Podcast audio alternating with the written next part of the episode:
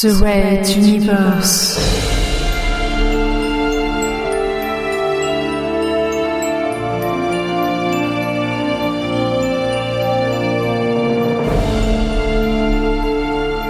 La plus grande saga galactique jamais entendue en podcast.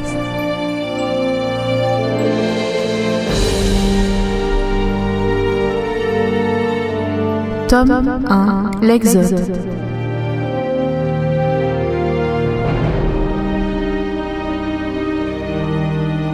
Chapitre 1 L'envol de Materwan.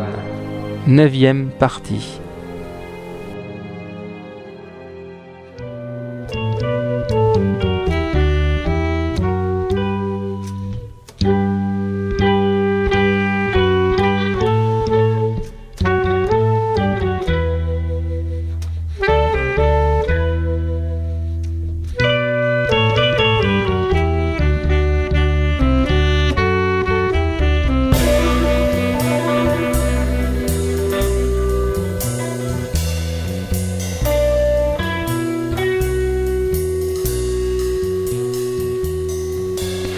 Des gigantesques files d'attente de plusieurs dizaines de kilomètres qui sillonnaient la région, il ne restait pratiquement plus rien.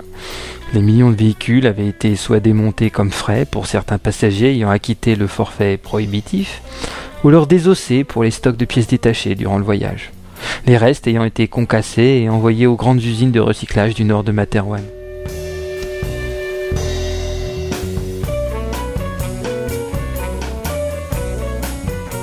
Les derniers véhicules de retardateurs arrivaient donc aisément au pied du transporteur, négociant ou non une place à bord du vaisseau. Théoriquement, toutes les cabines avaient déjà été assignées, mais une marge existait, un petit pourcentage laissé volontairement vacant pour ce genre de cas, également des emplacements bas de gamme, vétustes ou très mal placés et non réservés. Un marché noir s'était développé naturellement autour de ces logements, alimentés par des employés de bord peu scrupuleux et des clients peu regardants. L'Exode n'était pas une croisière d'agrément. Ceux qui voulaient partir en estimaient le besoin ou la nécessité. Le nouveau régime qui se dessinait ne leur offrirait pas de vie facile, voire les persécuterait.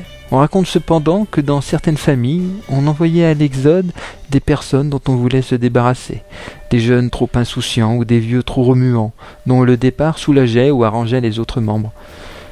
Le monde évolue, mais les mentalités demeurent.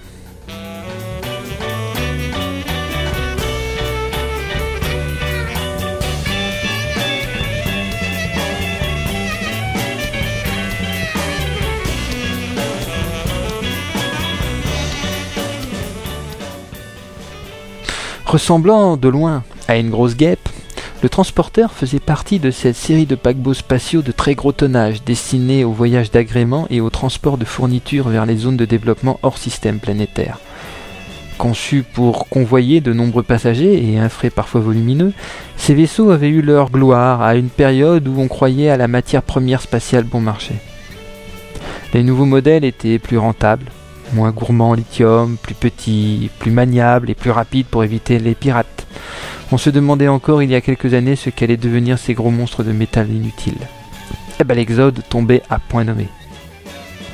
À bord, il y avait plusieurs classes de cabines, plusieurs classes de restaurants, des cinémas, des salles de sport, un planétarium, huit hangars géants d'appontage ou de stockage, quelques navettes de transport, etc., etc. Pour la sécurité, un espace sous le vaisseau était réservé à une petite base aérospatiale avec cinq chasseurs légers et un SAS spécialement dédié, ainsi que sa caserne de soldats. Plusieurs postes de police et supplétifs étaient également disséminés dans le vaisseau, permettant une proximité censée rassurer la population. Enfin, le système des tourelles de défense et des quelques torpilles se situait près du poste de commandement, situé à l'avant comme il se doit. Un grand nombre de ponts cloisonnaient ces zones du reste du vaisseau plusieurs artères principales de la taille de véritables avenues, plus larges que hautes en fin de compte, le parcouraient dans le sens de la longueur, tandis que seuls des couloirs rectilignes en reliaient les flancs. Toute la population des 50 000 personnes devrait y trouver leur place et s'y mouvoir dans la mesure où les grands axes resteraient praticables. Sinon, il y avait un service de navettes tubulaires, une sur chaque flanc, d'où on pouvait parcourir assez rapidement le vaisseau tout en admirant le paysage spatial, les tubes étant fixés sur la coque extérieure du vaisseau. Mais il restait une question cruciale.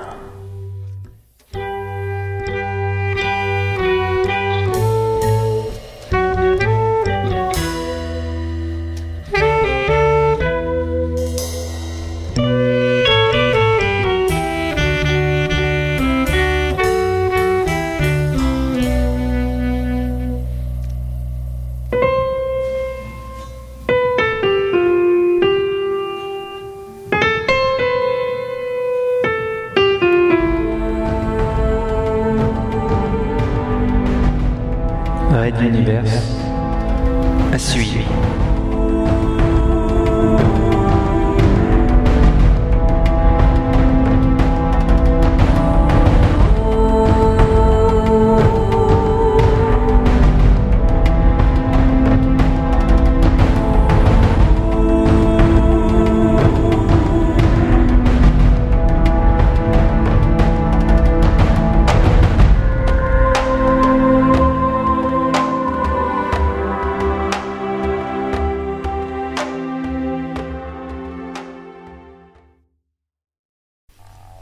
L'achat intelligent.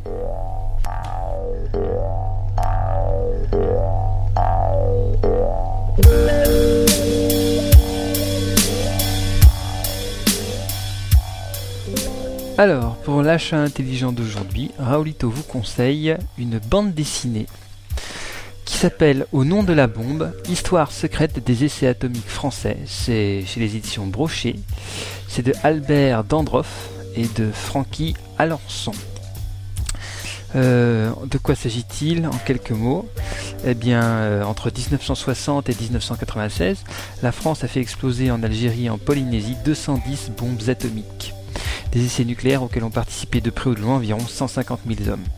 Beaucoup étaient fiers de contribuer à la grandeur de la France. Jusqu'à ce que les premières maladies apparaissent et surtout les premiers mensonges d'État. Donc c'est à l'aide de récits, euh, d'appelés, d'engagés, de personnel civil, d'habitants de Polynésie, mais aussi de documents estampillés secret défense sur lesquels ils ont réussi à mettre la main, que les auteurs racontent la face cachée de la grandeur atomique française. Ils le disent, c'est édifiant. C'est 15,68€, la livraison étant gratuite. Ce n'est pas très cher et ça met toujours un petit peu de sel dans la tête. Voilà, c'était l'achat intelligent de la semaine. Au revoir.